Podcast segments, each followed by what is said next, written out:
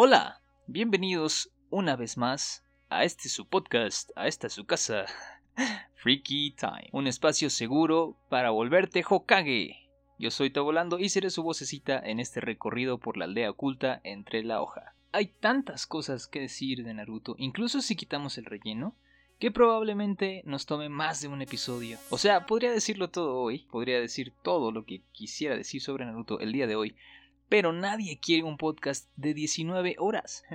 Por ahora nos centraremos solamente en Naruto como personaje, ya que recién la semana pasada fue su cumpleaños. Estas son las mañanitas que cantaba el Hokage David. A los ninjas no renegados se las cantamos así. Eh, Muy probablemente ustedes ya saben quién es Naruto o al menos han oído hablar de este personaje del anime que es uno de los más famosos en este ámbito. No voy a entrar en discusiones respecto a qué personaje es más famoso que otro. Tampoco voy a entrar en discusiones sobre quién ganaría una pelea a puño limpio entre Goku y Naruto y Luffy y no sé.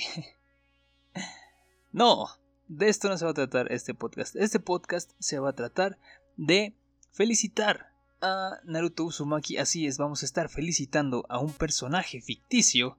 Porque somos frikis, es lo que hacemos. Nos enamoramos de personajes ficticios, les deseamos feliz cumpleaños, eh, usamos playeras con sus caras. Es lo que hacemos. Este personaje salió de la cabeza de una persona muy probablemente trastornada psicológicamente y nosotros estamos ahí para alabarlo, adorarlo y usar su mercancía oficial. Siento que es una buena excusa para hacer un pequeñísimo, este, no va a ser un análisis como tal, un análisis de personaje como el que se llevó a cabo en el piloto de Susana a distancia, sino que va a ser más bien mi opinión personal acerca de este personaje que es sinceramente mi personaje favorito de todo el mundo del anime. O bueno, más bien es mi anime favorito, pero pues el cumpleañero es él.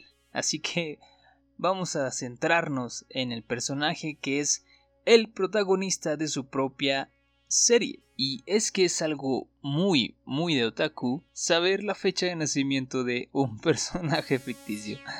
Y no solo eso, sino también relacionarlo en varios ámbitos de tu vida. Por ejemplo, muchos de mis trabajos de la prepa los relacioné muy forzadamente, debo decir, con el mundo de Naruto. Por ejemplo, geografía, ¡pum! Las fronteras del país de fuego. El profe se me queda viendo como que pende, pero lo hacía. Ciencia, ¿cuántos grados Kelvin produce un jutsu bola de fuego? En esta el profe era buena onda, así que ese sí me decía, ah, muy bien. Creo que también era friki. Un saludo si me está escuchando, lo dudo mucho, probablemente esté muy muerto. Aunque eso ya no importa, porque he puesto toda mi atención en los capítulos en los que Kabuto y Orochimaru realizan el Edo Tensei, así que puedo volverlo a la vida. No se preocupen, amigos. También voy a revivir al personaje ficticio que creamos el podcast anterior al anterior, en donde hablamos de Scarlet Witch. Así que no se preocupen, toda la gente que he matado ficticiamente, yo también la puedo revivir ficticiamente. ¡Ja! Eh, literatura. Naruto como máximo representante de la épica contemporánea japonesa.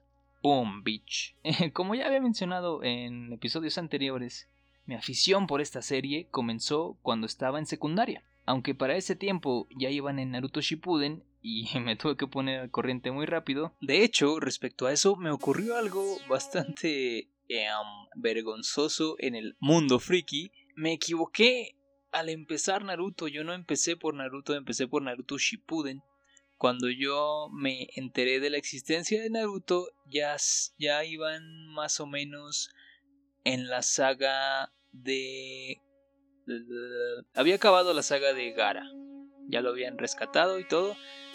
Entonces, como yo quería ver Naruto, para poder integrarme con mis amiguitos, yo dije, bueno, pues voy a la Plaza de la Tecnología. Entonces llego a la Plaza de la Tecnología, a la Friki Plaza, y me atiende un muy amable señor. Le digo, oiga, disculpe amable señor, ¿podría usted proporcionarme los primeros tres DVDs de Naruto? Sin decir nada, solamente me preguntó, ¿Shippuden? Y como yo era un friki principiante, No entendía lo que me estaba preguntando. Yo, ¿qué? ¿Se supone que tengo que saber eso para poder ser friki? ¿Qué significa Shippuden? ¿Qué, qué diablos? Y como yo soy muy tímido, soy extremadamente tímido. No, quise, no quise desencajar, no quise como que, no quise quedar mal ante, ante sus friki ojos. Y dije, ah, sí, sí, claro. Yo no sabía a qué se refería, pero bueno, me llevé mi Naruto con extra Shippuden. Ya después me enteré de que había comprado los primeros tres discos de la segunda parte de esta serie. Así que me pongo a ver los capítulos y ya. Y no entendía nada, obviamente, ya todos estaban como de súper se conocían. Es como cuando llegas a una fiesta, eres muy, muy, muy tímido y no conoces a nadie. Así me pasó con, con Naruto Shippuden. Era el tipo raro tomando agua con hielo en la esquina de la fiesta de Halloween, que por cierto tampoco tenía disfraz porque era muy tímido para usar un disfraz. Y no conocía a nadie. Pero bueno, me estoy proyectando. Eh, bueno, el punto. El punto es que lo veo desde que tengo un poquito de criterio. O sea, todavía estaba pendejón. En secundaria uno todavía está medio pendejón. Pero ya tenía un poquito de criterio. Ya, ya no se me quemaban los frijoles. Y lo he visto, eh, no sé, como cuatro veces completo. Ya sé, soy raro. Y he convencido a mucha gente de verlo. Para mí, Naruto es lo que Dragon Ball es a tu tío chaborruco. Ay, Mejato, ¿cómo crees que el Naruto le va a ganar al Cocón? Nomás hace el Kaioken, le avienta el Kameka y ya, jeje, ya bailó. Así yo, pero, pero con Naruto. Aunque el diálogo sería un poco diferente, sería Hijo mío, ¿cómo puede llegar a tu cabeza la conclusión de que Naruto perdería en un mano a mano en contra de los jóvenes titanes en acción? Si Naruto únicamente tendría que recurrir a la energía de dos colas de Kurama para poder llevar a cabo la ejecución infalible de ese quinteto de bellacos. Algo así. Y ni vengan a decirme que Naruto nada más habla con sus enemigos, porque claro que no, yo no sé de dónde sacaron eso, o sea, estaban acostumbrados a que los animes nada más se agarraran a golpes y ya, sin más. Pero a Kishimoto, el creador de esta masterpiece, le importa mucho que sus lectores sepan los motivos reales de los villanos. Esto no quiere decir que nada más se intente adoctrinar a los villanos, o sea, normalmente los villanos que cambian de opinión lo hacen ya cuando están muriendo, literal. O sea, sí habla con ellos, pero después de ponerles una arrastrada. Ponte sotana, diría el perro Bermúdez. Saludos, saludos al perrazo bermudazo. Próximamente esperen un podcast de fútbol con un invitadazo especial que sería, claro que sí, el perro Bermúdez. Naruto me encanta como personaje por tres grandes razones que básicamente serán las secciones en las que se va a dividir lo siguiente. 1. El desarrollo de personaje. Dude, sin spoilers, pero es una verdadera joyita cómo vamos siguiendo todo lo que va pasando Naruto hasta llegar a su meta. Y no creo que el hecho de decirles que va a llegar a su meta sea un spoiler, porque pues eh, se llama Naruto, ¿sabes? Se llama Naruto la serie. No me viene a la mente alguien que haya muerto o fracasado en un anime o serie que literalmente esté nombrado por él o ella. Ningún, ningún protagonista. Si ustedes saben de alguno, si ustedes tienen en mente a alguien, mándenlo a freakytime.podcast.acaray, acaray, A-C-A-R-A-I, y latina, arroba gmail.com y ahí nos peleamos, nos peleamos por mail como que no, este, los podemos mencionar en podcasts posteriores, etc. En fin, vemos a este niño friki, fracasado, sin amigos, obviamente huérfano porque si no no pegaba, que además es un asco siendo ninja, en una aldea de ninjas. Dude, yo me identifiqué muy cabrón con esto, muy cabrón, porque yo soy un friki, fracasado, con pocos amigos, que es un asco jugando al foot en un país donde el rating de los debates presidenciales es una microfracción del rating de los partidos de la selección. y cómo no si juega Raulito Jiménez. Un saludazo a Raulito Jiménez. ojalá, ojalá algún día de verdad el perro Bermúdez baje del cielo y me diga, Tú eres el elegido para seguir con mi legado. O sea, no está muerto. No está muerto, pero imagino que, que vive en el cielo. fin, el punto. El punto es que este niño fracasado no se queda de brazos cruzados o diciendo, chale, pues ya, me dedico a hacer un podcast. o algo así. ¡No! Él siguió sus sueños y lo vimos entrenar, matarse entrenando, eh, el control de chakra, aprender nuevos jutsus, super pasados de lanza, aprender a hacerse amigo del demonio que tenía sellado en su interior. Creo que había olvidado ese pequeño detalle, pero bueno, tiene un demonio sellado en su interior. Y luego de cientos de capítulos, literalmente cientos de capítulos, de sostener su palabra y nunca, nunca retroceder porque ese es su camino ninja, logra sus sueños y es feliz. Dude, eso inspira. Habemos muchos locos inspirados por Kishimoto y creo que es el punto de la vida. Y, ojo que estoy diciendo creo, no me vayan a echar la culpa si este no es el punto de la vida.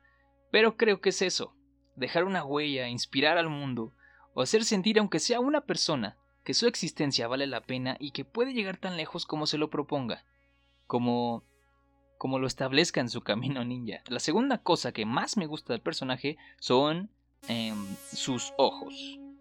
Tengo una debilidad por sus ojazos azul. Eh, no, o sea, sí, pero ya en serio. La segunda cosa es su personalidad. O sea, ya di una parte muy importante de esto al hablar de que nunca se rinde y nunca se retracta de sus promesas. Pero además es un dude bien relax. Es muy chévere si le pides ayuda, aunque tu problema desvíe 14 capítulos. desvíe 14 capítulos de la línea de su historia y sea un relleno que no valga la pena, él te va a decir, claro, claro que te ayudo. Date va yo. te ayudo a proteger a tu clan super secreto y super poderoso. No hay pedo, compa, te ayudo. Y luego nos echamos unos 15 tazones de ramen. ¿Qué tal? Ese es mi ídolo. El que te ayuda sin importar que tu quest realmente no tenga nada que ver con tu historia. Pero en fin, si van a ver Naruto les recomiendo no saltarse el relleno. Algunos están buenos, algunos están divertidos, algunos están palomeros, otros son muy muy muy chidos. Algunos pues literal sientes que perdiste media hora de tu vida.